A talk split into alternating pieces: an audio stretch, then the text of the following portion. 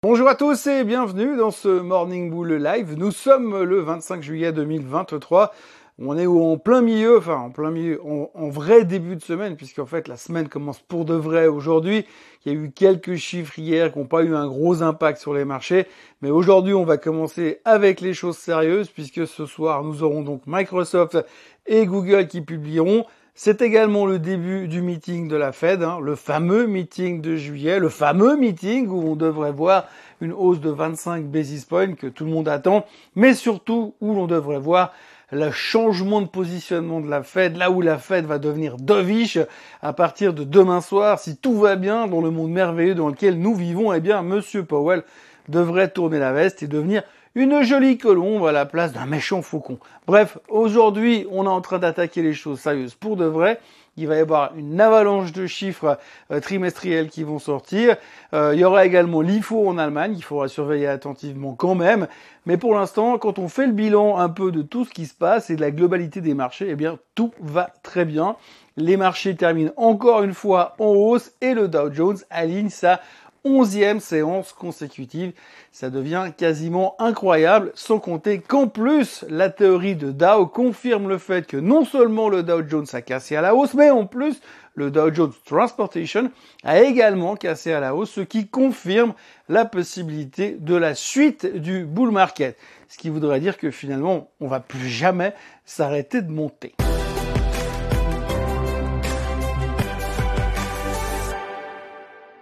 Ce qui est le plus impressionnant euh, ce matin, aujourd'hui, enfin quand on fait le bilan de la séance d'hier, c'est que finalement on a le sentiment que plus rien ne peut nous arriver, euh, qu'effectivement on sait que potentiellement il pourrait y avoir des déceptions au niveau des chiffres trimestriels, mais franchement pas grand-chose, pas de quoi se rouler par terre.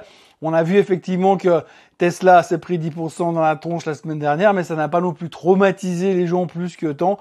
On voit que le marché reste solide et qu'il y a toujours une espèce de confiance généralisée qui est, euh, somme toute, impressionnante. Puis surtout, il y a une chose qui est en train de changer, c'est un petit peu le, le, le, le, psyché des marchés. Alors souvenez-vous, il y a quelques temps en arrière, je vous disais régulièrement que les gourous étaient tous là en train de nous dire attention, ça va mal se finir. Et puis bah, finalement, on voit que gentiment, certains gourous sont en train de dire oui, bah, pour l'instant, tant qu'il n'y a pas de récession, il n'y a pas de raison que le marché baisse. C'était assez symptomatique. On a vu Monsieur Heisman, euh, qui est un des anciens, euh, une des anciennes vedettes du Big Short, en gros, qui a participé à, la, crise des subprimes à l'époque. Il faisait partie de ces gens-là qui avaient vu venir le problème. Eh bien, Monsieur Heisman a déclaré hier que de toute façon, tant qu'il n'y aurait pas de récession, les marchés allaient continuer de monter qui avait toujours le fait que les investisseurs voulaient continuer à acheter. Et donc pour lui, il n'y a pas de raison qu'un jour ça baisse ou qu'un jour ça corrige tant qu'il n'y a pas un changement de paradigme économique, si j'ose dire. Alors au-delà du fait qu'on sent que certains sont en train de tourner gentiment la veste et puis que les plus berriches sont en train de se dire bon bah puisque ça monte, eh ben autant prendre le train avec tout le monde. Et il y a surtout le ton et la manière de le dire. C'est oui, bon ben voilà, ça monte, hein, on va pas non plus aller euh, contre le vent. Donc profitons de la tendance. Donc on sent qu'il y a un petit peu un craquage nerveux qui est en train de se faire pour les plus négatifs. Donc ce qui justifierait encore la continuité du rallye, pour autant qu'on ait deux, trois bonnes nouvelles encore dans les trimestriels.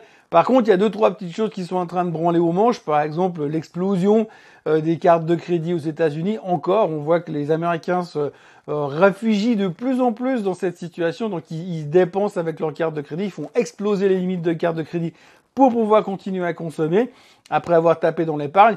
Donc ça, c'est pas quelque chose qui est super rassurant pour l'instant, mais il faut dire que le marché son tamponne le coquillard pour l'instant. Mais quand même, hein, souvenez-vous, les taux des cartes de crédit, c'est pas loin de 20, 22, 23% aux États-Unis.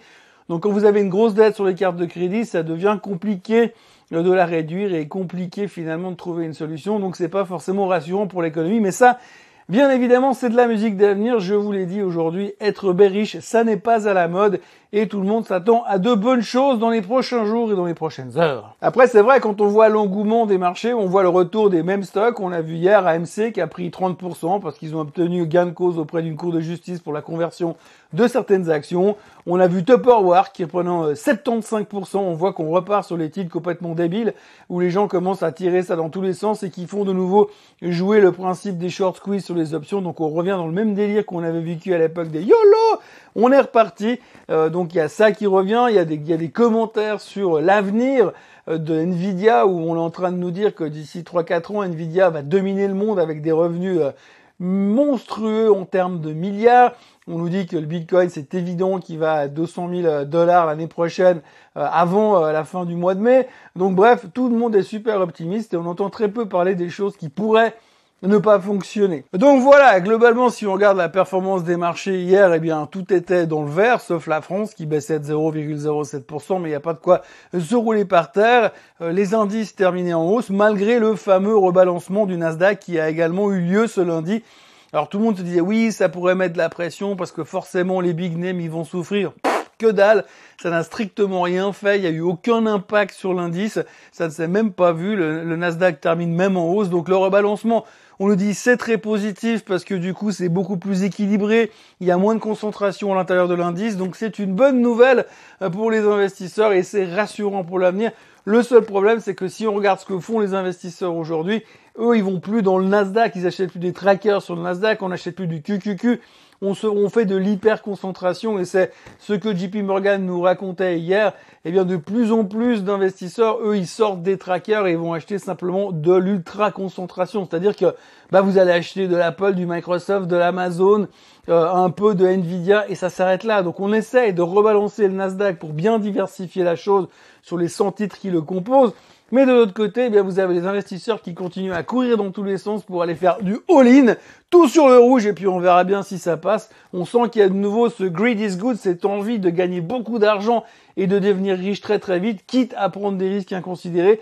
C'est en tous les cas les signes que montre le marché. On voit que les gens vont pas chercher non plus à diversifier leur portefeuille, vont pas chercher à avoir une trentaine de titres pour avoir un peu de tout. Non, on va se concentrer uniquement sur les trucs qui sont censés exploser. D'ailleurs, on le voit un petit peu, comme on l'a vu sur la semaine dernière, Microsoft explose sur la news des nouvelles tarifications d'intelligence artificielle. Derrière, elle repère tout quasiment instantanément. Et puis finalement, on nous fait tout un, un pataquès parce que Microsoft gagne 142 milliards de market cap sur un jour. Elle les repère le lendemain, personne s'en occupe.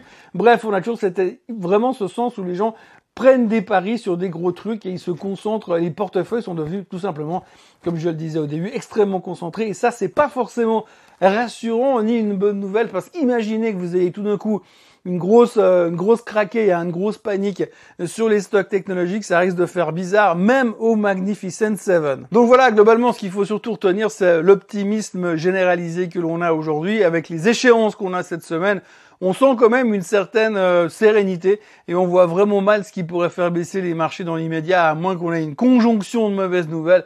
Mais là, franchement, par rapport aux attentes du marché, par rapport à là où on se traite et comment ça se passe, ça paraîtrait bizarre que tout d'un coup on ait deux déceptions systématiques sur Google, Microsoft et qu'en plus demain la Fed annonce qui monte les taux de 0,5%. La nouvelle du jour, c'est le stimulus chinois qui est arrivé. Alors euh, rassurez-vous, enfin rassurez-vous, euh, ne vous emballez pas, c'est pas non plus le stimulus qu'on attendait. Hein.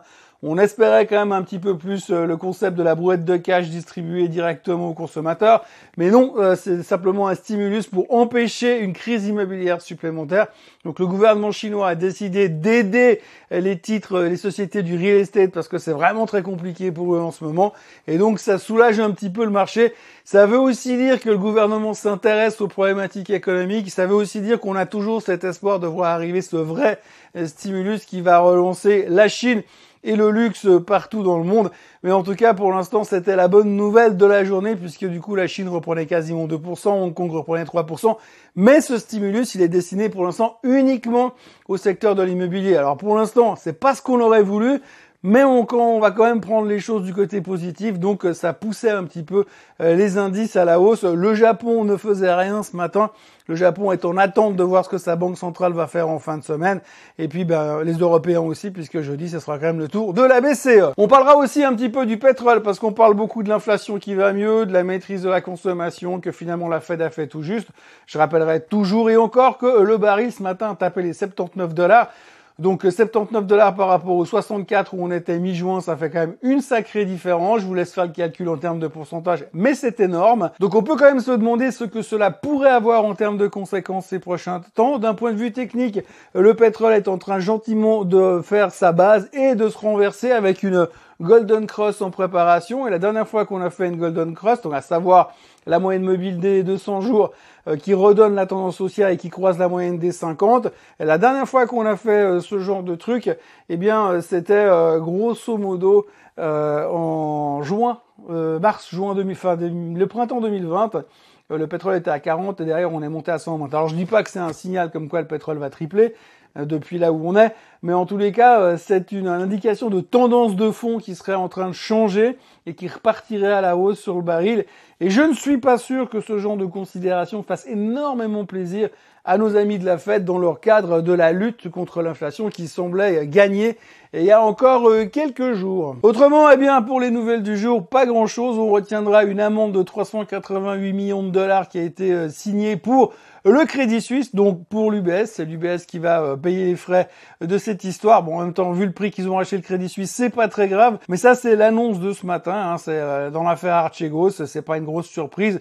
Et puis, franchement, 388 millions pour l'UBS, c'est rien du tout. C'est euh, une vraie rigolade, sachant encore une fois le prix qui a été offert pour le Crédit Suisse à l'époque. Autrement, effectivement, c'est la journée des publications de résultats qui commence. On a UBS ce matin qui publie. On aura LVMH qui va publier aujourd'hui. Euh, grosse publication importante pour le marché français et pour le luxe en général. On a vu l'histoire de Richemont la semaine dernière. On verra ce que va nous sortir LVMH. On avait beaucoup compté euh, sur le, rebond chinois qui ne s'est pas produit pour l'instant. Euh, à surveiller ce matin dans la journée. Ça pourrait avoir quelques effets de manche même si là aussi on semble relativement confiant sur euh, l'avenir d'LVMH, puisque visiblement ils font absolument tout, tout juste. Donc euh, pas trop de crainte, néanmoins il faudra surveiller ça ce matin. Et puis cet après-midi, enfin en fin de matinée, début d'après-midi, on aura les publications de GM, de GE, de 3M, de Spotify, de Raytheon, toutes des boîtes comme ça qui vont publier. ce qui va nous amener gentiment à la clôture américaine de ce soir pour avoir droit à Microsoft et à Google et savoir de quoi l'avenir euh, sera fait. Voilà ce que l'on pouvait dire aujourd'hui. La Fed a commencé son meeting aujourd'hui. On aura la réponse demain soir. Euh, d'ici là, eh bien, il va falloir patienter. Moi, je vous encourage à vous abonner à la chaîne Swissquote en français, à liker cette vidéo. Et puis à revenir jeudi parce que demain matin je serai en déplacement. Il n'y aura donc pas euh, de Morning Bull Live. Donc je vous souhaite une excellente journée et je vous retrouve jeudi matin. Bonne journée à tous. Bye bye.